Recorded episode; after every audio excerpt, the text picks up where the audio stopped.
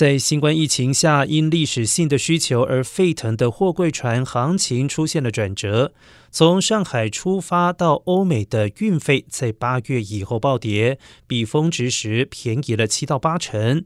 洛杉矶港的货柜进口量也低于新冠疫情之前的水平。由于担忧经济减速和通货膨胀等因素，消费品流通放缓。海运行业也开始出现需求恶化、超出预期等声音。货柜船行业曾经因为新冠疫情之下的居家办公而需求猛增，但是港口的劳动人力严重不足。美国各港口常有大量船只堵塞，供应链混乱，运费也暴涨大约两年，但是目前运费却是持续的下跌。